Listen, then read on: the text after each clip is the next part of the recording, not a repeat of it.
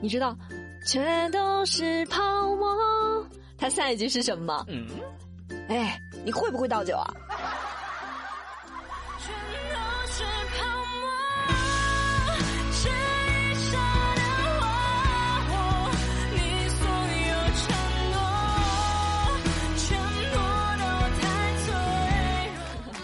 欢迎收听热乎知乎，我是芝芝，跟我一起来刷新今天的知乎热榜吧。知乎热榜第一名，张馨予建议网友不要对女演员的身材太苛刻了，知乎热度两千一百八十三万。但荧幕真的是一个放大镜啊，像芝只有九十多斤吧，但是一上镜呢，还是挡不住那肉肉的脸啊，可想而知，明星要想在荧幕上好看，那得有多瘦呀。那观众应不应该对女演员的身材有要求呢？最近演员张馨予就发了一个微博，说自己有点胖的时候呢，参加活动的照片就被网友给嘲笑了。希望网友不要对女演员的胖瘦太苛刻了，皮肉的美终究是敌不过一颗赤子之心。这话一说出去啊，网友们都炸开了锅。啊！有网友就说，其实每个行业里面都有他要遵守的规则。女演员活在镁光灯下，自然是要接受观众的审视的，而形象管理就是其中比较重要的一项了。你想想啊，你要是演一个青春靓丽、楚楚可人的校花，不可能是顶着上百斤的体重吧？这样观众该怎么接受呢？形象要贴合角色，这也是属于最基本的职业道德。嗯，而且除了是演员，大家对于空姐啊、模特，还有某些服务行业的人，身材要求也是很高的。而且人家拿的薪酬甚至连你的十分之一都不到，人家有过抱怨吗？如果说你走的是实力路线、谐星路线，那观众就可以稍微忽略一下你的颜值身材了。比如贾玲，我们就不会对她的身材有太多的要求了。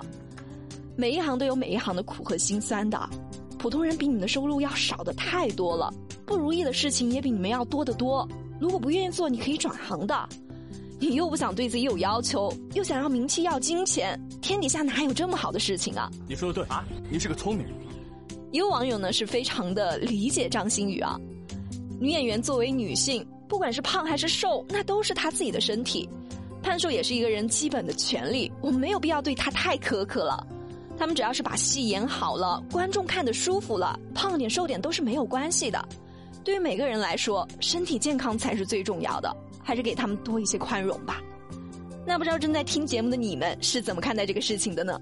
认为女演员需要保持身材的，请扣一；不需要的，请扣二。知乎热榜第二名，拆二代暴富之后却倾家荡产，知乎热度一千三百七十二万。怎么样暴富？拆迁绝对是一条路，尤其是北上广那种一线城市的拆迁户啊。但分到大笔拆迁款的他们。真的就从此过上了幸福的生活吗？那也不一定。家住上海的阿荣是一个很普通的上班族。二零零一年结婚后，他妻子就贷款买了一套房子。虽然说生活不是大富大贵啊，但是每天上上班陪陪孩子，生活也挺踏实、挺幸福的。直到零八年，一切都开始改变了。那一年，他父母的老房子拆迁，他因此分到了两套房。后来他父亲的五金厂要拆迁，他又分到了一大笔补偿金。这个时候，阿荣的心态一下就发生了很大的变化，他再也没有办法忍受像上班那样一点一点的赚钱了，只想着要走偏门赚快钱，又是炒股又是赌球，希望自己可以来个年入百万。结果不仅是把手上的现金、房子全给赔进去了，还倒欠了近两百万，最后是闹得妻离子散。其实像这种拆迁户的悲剧并不是个例了，有很多拆迁户会在暴富中迷失了自己的。不仅是败光了家底，甚至还走上了一个犯罪的道路。对于他们来说，金钱就是那个打开潘多拉魔盒的钥匙了。美国之前也有做过一个社会学的统计，他们就长期跟踪调查那些中过彩票大奖的人的生活，发现他们绝大多数人最后都会过得非常的凄惨，甚至有些人会赔上自己的性命的。最好的结果也就是造完了所有的钱，然后又被打回原形的。在心理学上有一个词叫做“快乐阈值”。简单来说，就是让你感到快乐的那一根基准线。像以前按部就班工作的时候，一个月赚个几千块钱就已经是很开心了。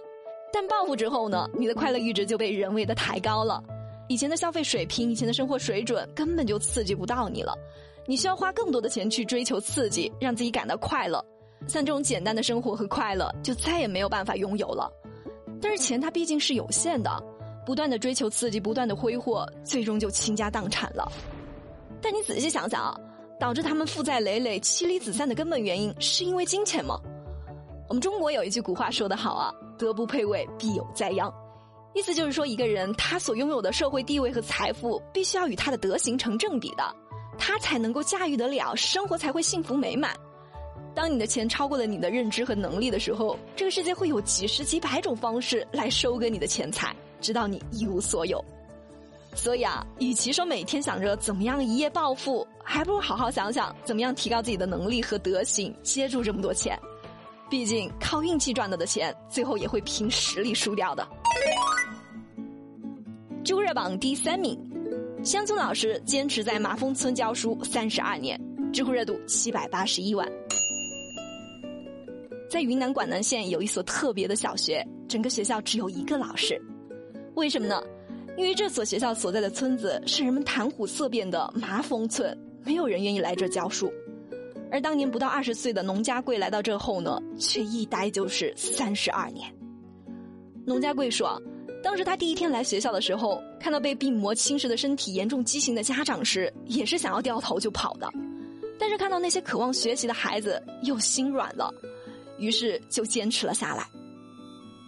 这个村的村民特别的善良啊，为了让他在这安心的工作，除了是政府每个月发给他的十九块钱的补助，他们还自发的筹给他三十五块钱做额外的补助，并且还用高压锅消毒之后才把钱转给他。一开始他也很害怕呀，不敢和孩子们接触，但是村民们对他实在是太好了，孩子们也很听话，慢慢的他就把这当成了自己的家了。这三十二年。农家贵一个人送走了一届又一届的毕业生，他们走出了寨子，成为了老师、医生、公务员，实现了长辈们一辈子都没有实现过的梦想。而农老师也把自己的大半辈子都献给了洛松地小学。这真的是特别佩服这种有大爱的人啊！别说三十二年了，就算是一年都是很难做到的。真的是戳到芝芝的泪点了。感谢这位平凡又伟大的老师。好了，有趣有料尽在知乎，我是芝芝，我们明天见啦。